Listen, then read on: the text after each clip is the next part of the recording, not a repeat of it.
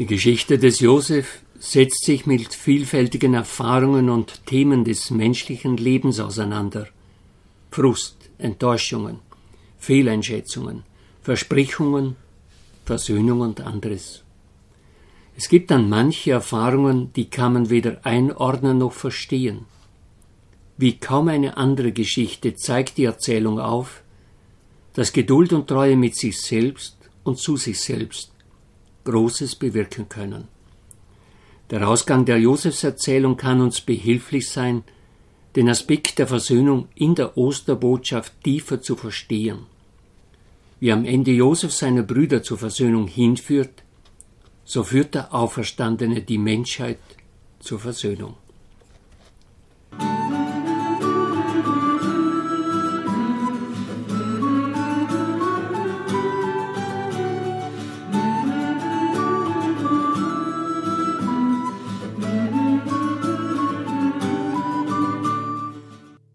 Herzlich sind Sie als Hörerinnen und Hörer des Podcasts gegrüßt.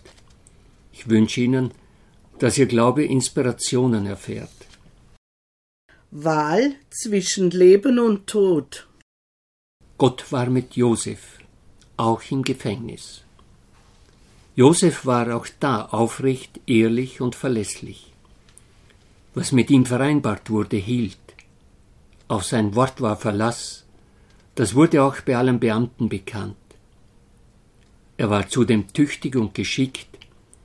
Schließlich gewann er das Vertrauen des Kerkermeisters so sehr, dass dieser ihm alle Gefangenen im Kerker übergab. Alles, was mit den Gefangenen zu regeln war, das erledigte Josef. Er teilte die Zellen zu, schaute darauf, dass die Gefangenen die Regeln und die Ordnung einhielten dass alle zu essen und trinken bekamen, selbst das Entledigen der Notdurft und das Lüften klappte unter der Leitung von Josef.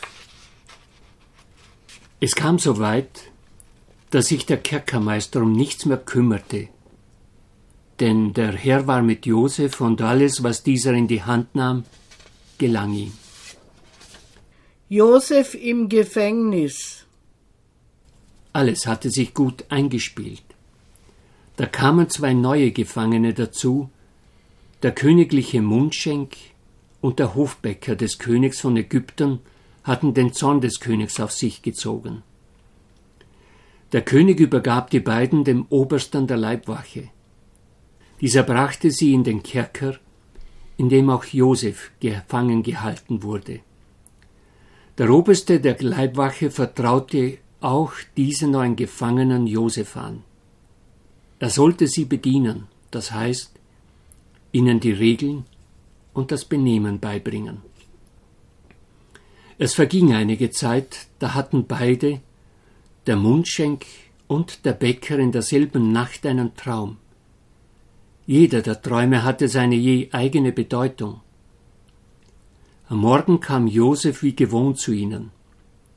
Er sah ihnen sofort an, dass sie missmutig und verstört waren. Da fragte Josef die Hofbeamten des Pharaos, die mit ihm im Haus seines Herrn in Gewahrsam gehalten wurden, warum schaut ihr heute so böse und grimmig? Was ist passiert? Sie antworteten, wir hatten einen Traum, aber es ist niemand da, der ihn auslegen könnte. Da antwortete ihnen Josef, ist nicht das Träume deuten Sache Gottes. Gott sieht in das Innerste der Menschen. Er kennt ihre Absichten und weiß, was das Denken und Tun des Menschen bewirkt und wohin es letztlich führt. Josef deutet Träume. Erzählt mir doch die Träume, fordert Josef sie auf. Darauf erzählte der Obermundschenk Josef seinen Traum. Er sagte, In meinem Traum siehe, da war ein Weinstock vor mir. Am Weinstock waren drei Ranken, und es war mir, als trieb er Knospen. Seine Blüten wuchsen, und schon reiften die Beeren an seinen Ranken. Ich hatte den Becher des Pharaos in meiner Hand.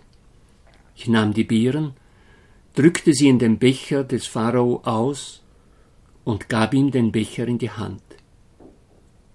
Da sprach Josef zu ihm, das ist die Deutung. Die drei Ranken sind drei Tage. Noch drei Tage, dann wird dich der Pharao mit deinem Haupt erheben und dich wieder in dein Amt einsetzen. Du wirst dem Pharao den Becher reichen, wie es früher deine Aufgabe war, als du noch Mundschenk warst. Und Josef fügte hinzu, Doch denk an mich, wenn es dir gut geht.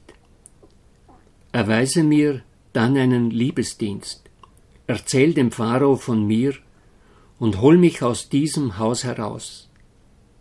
Denn entführt hat man mich aus dem Land der Hebräer, und auch hier habe ich nichts getan, dass man mich in die Grube hätte werfen müssen.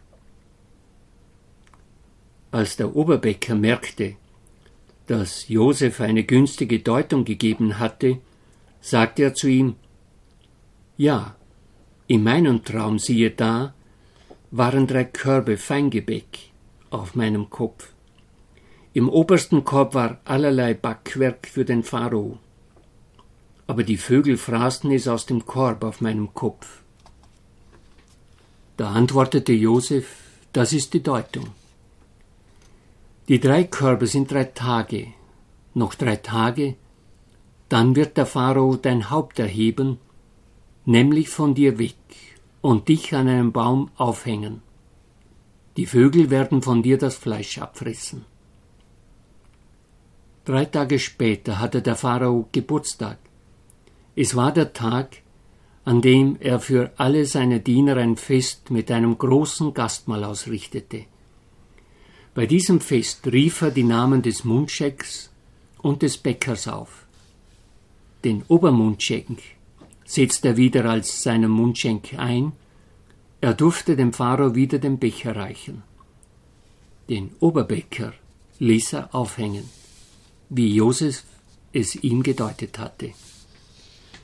Der Obermundschenk in seinem Glück dachte nicht mehr an Josef und vergaß ihn völlig. Eine Vision, die ins Leben führt und andere in den Tod. Josef deutet die Träume des Obermundschenks und des Bäckers des Pharaos von Ägyptern. Sie wirken ähnlich und haben doch einen ganz unterschiedlichen Ausgang. In diesen Träumen spiegeln sich die Lebensvisionen mit ganz unterschiedlichen Ansätzen. Die eine Vision führt ins Leben, die andere in den Tod. Der Obermundschenk sieht, wie ihm aus der Rebe mit den Ranken durch den Saft von Trauben Leben zuwächst. Er nimmt an, was ihm zuwächst, presst den Saft aus in den Becher des Pharaos und lässt ihn davon trinken. Leben, das ihm zuwächst, nimmt er dankbar an, teilt es und gibt es weiter. Der Bäcker trägt die Körbe auf dem Kopf. Niemand hat Zugriff. Niemand bekommt davon. Im Gegenteil. Er wehrt sich dagegen, dass etwas entnommen werden kann. Vögel machen ihm das Brot streitig. Er lebt in der Angst, zu kurz zu kommen. Vor allem dann, wenn er mit anderen teilen würde. Er gibt niemanden etwas. Durch das Leben ist ein Nehmen und Geben und umgekehrt. Wer nichts gibt, wird auch nichts erhalten. Wer in der Angst lebt, der komme zu kurz, dessen Leben stirbt. Niemand wird mit ihm können und wollen. Der Mensch denkt und Gott lenkt. Josef wird vergessen. Der Mundschenk denkt nicht mehr an sein Versprechen. Wie wir sehen werden, dauert es zwei Jahre, bis sich der Mundschenk wieder an Josef erinnert. Josef lebt im Gefängnis. Gott war mit ihm. Er dachte an seine Träume. Manchmal fragte er, welche Pläne hat Gott? Was werde ich noch alles erleben?